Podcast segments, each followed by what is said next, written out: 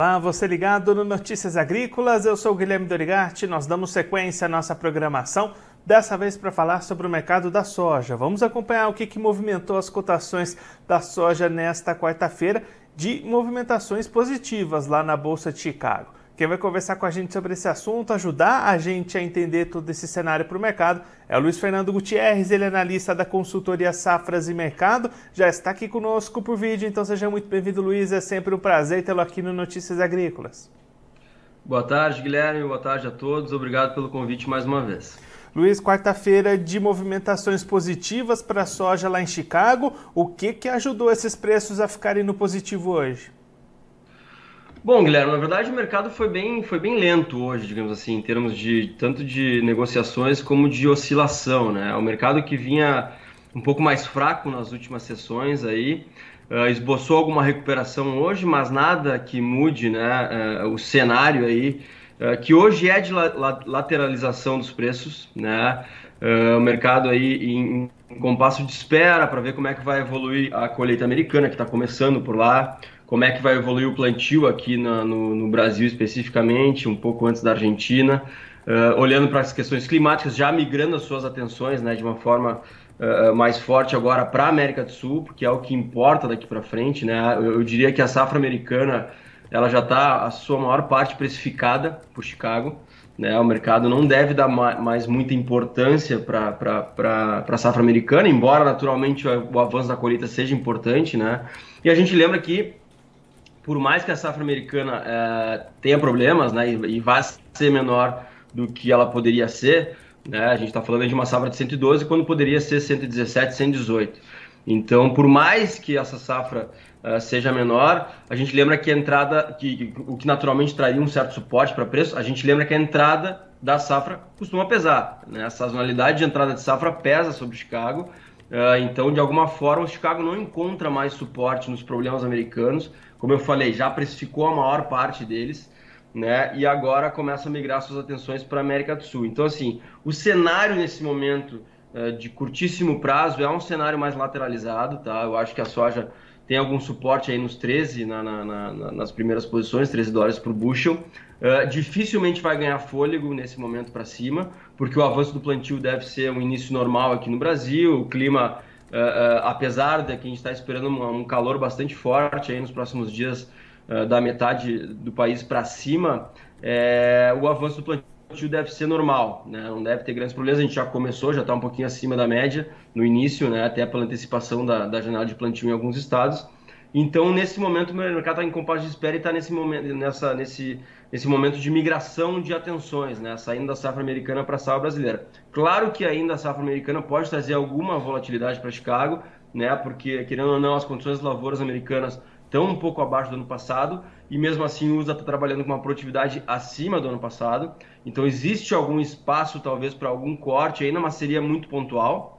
De alguma forma pode até trazer algum suportezinho adicional mas mudar a tendência aí, que é uma tendência lateralizada e até mesmo mais para baixo, olhando para frente, pela tendência de grande safra sul-americana, eu acho difícil, tá, no curto prazo. Então, especificamente na, na sessão de hoje, ela foi muito lateralizada, foi muito lenta, né? A gente teve basicamente uma recuperação técnica sem grandes novidades no mercado, tanto no lado fundamental aí, uh, também no lado técnico, porque o mercado caiu um pouquinho, então o mercado encontrou alguma algum suportezinho aí para algum respiro, mas não muda essa tendência aí de lateralização e, e, nesse, e esse compasso de espera aí uh, com a migração das atenções para a safra sul-americana.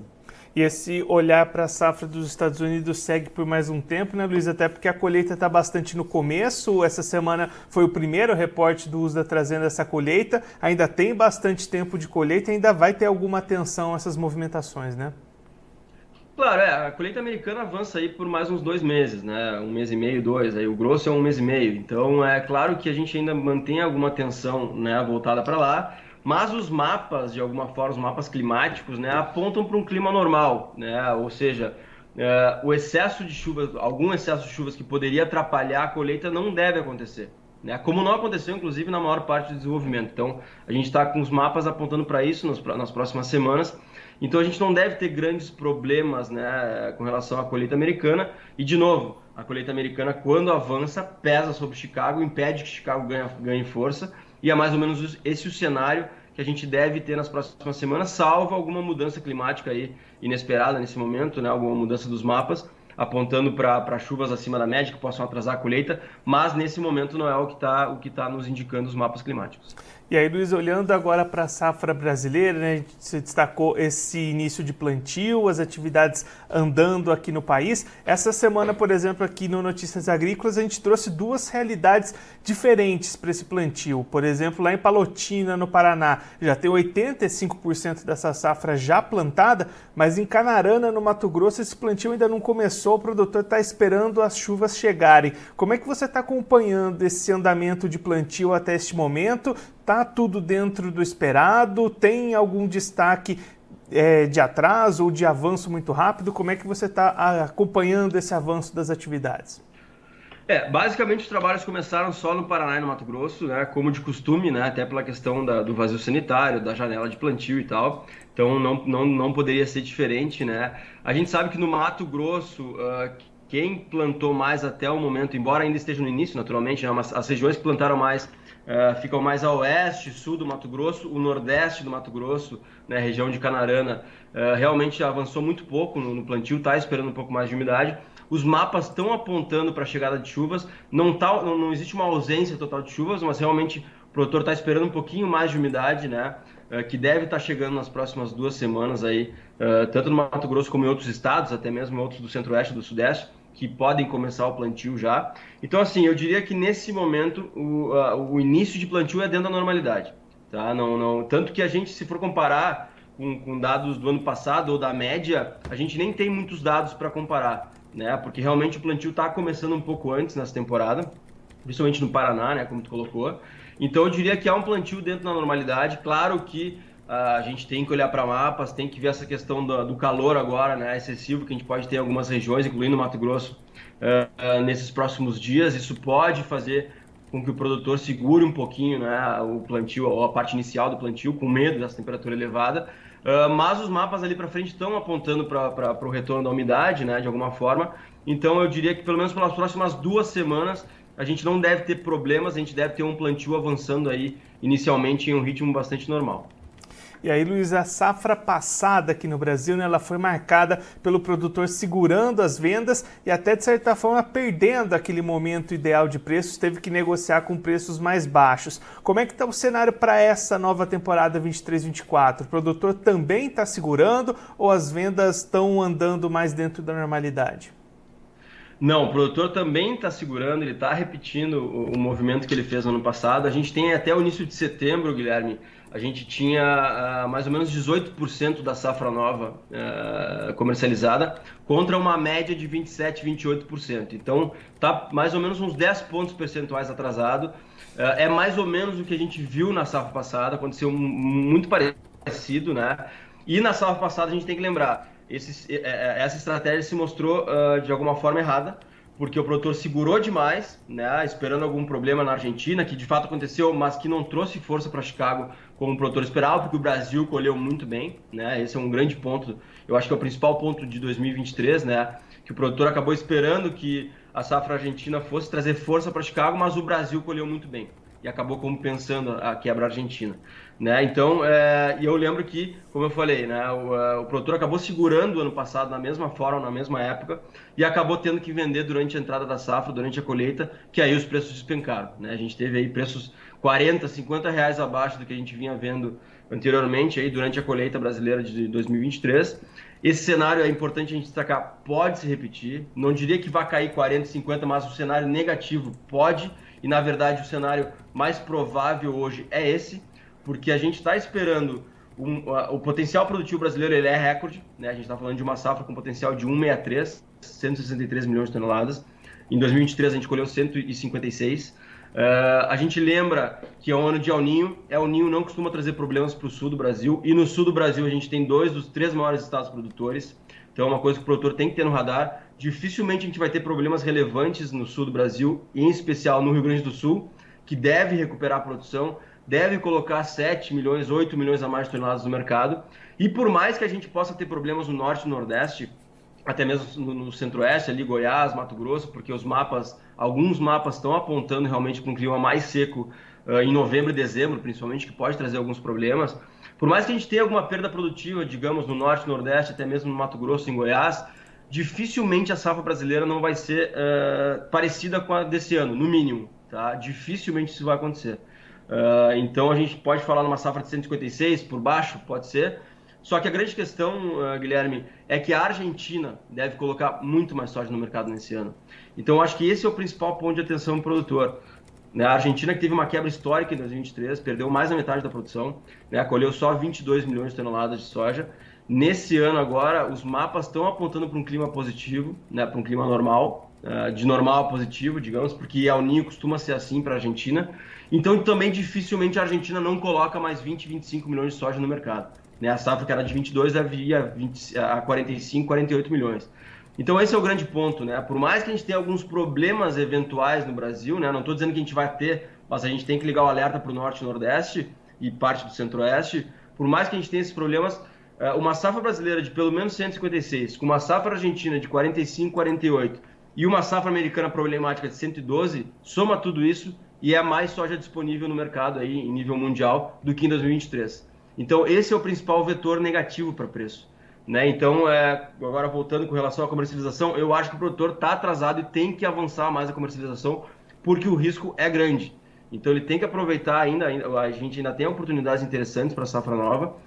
É, a gente está falando hoje de safra, é, sei lá, base, base é, Paranaguá, aí, que serve de referência para as outras praças brasileiras, para entrega ali em março, em torno de 132 reais por saca. Tá? A gente sabe que é menos do que a gente tem hoje, que é 142, 143 mas a gente tem que lembrar que esse cenário pode ficar menor, pode ficar pior, né, no caso de, de preço, uh, exatamente por essa, esse potencial produtivo da América do Sul. Então o produtor pode voltar a negociar se ele esperar muito em, com preços mais baixos ali durante a colheita.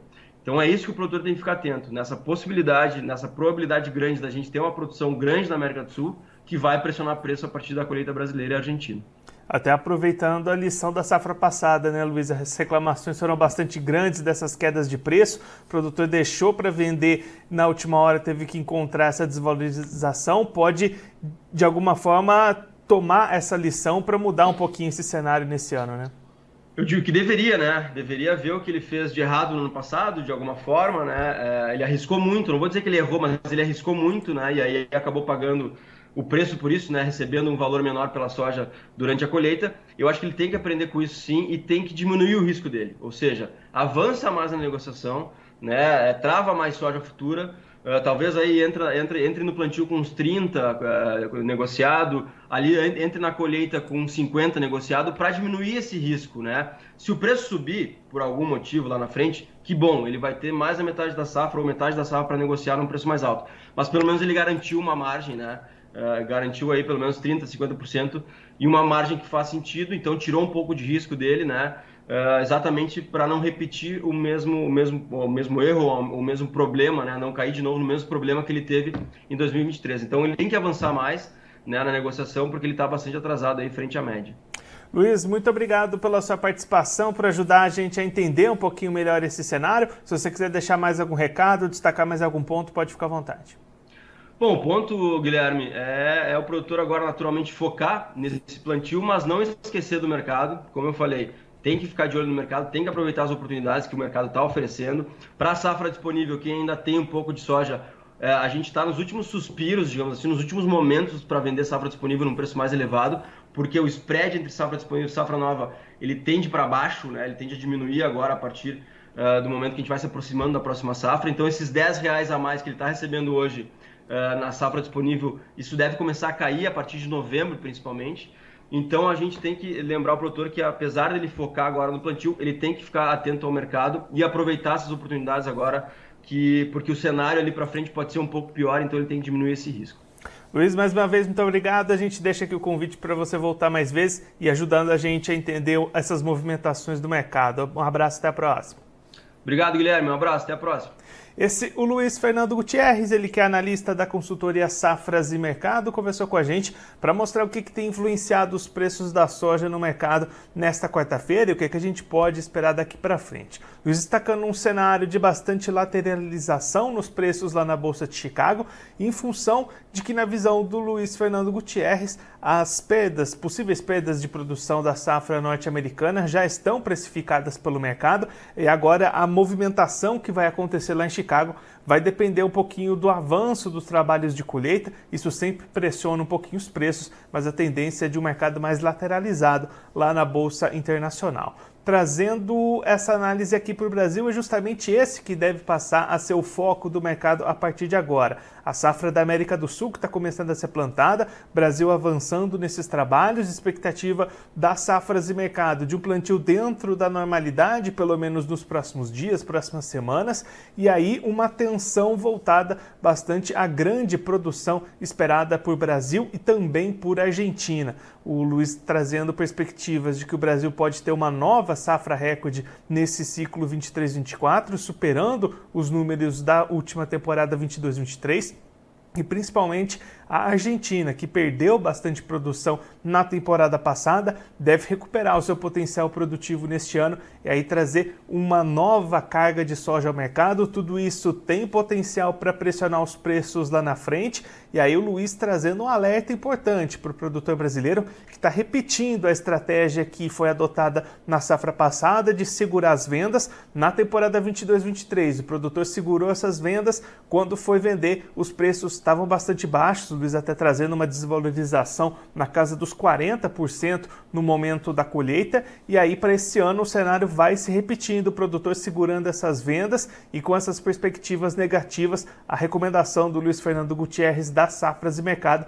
é o produtor olhar um pouquinho mais para o mercado, avançar um pouquinho mais com essas vendas para tentar se proteger de preços, ter uma parcela maior vendida durante o plantio, começar a colheita com outro tanto vendido para tentar aproveitar um pouco melhor essas oportunidades de preços e ir se protegendo de possíveis quedas nas cotações com o decorrer dessa safra. Agora eu vou ficando por aqui, mas a programação do Notícias Agrícolas volta a qualquer momento, então continue ligado.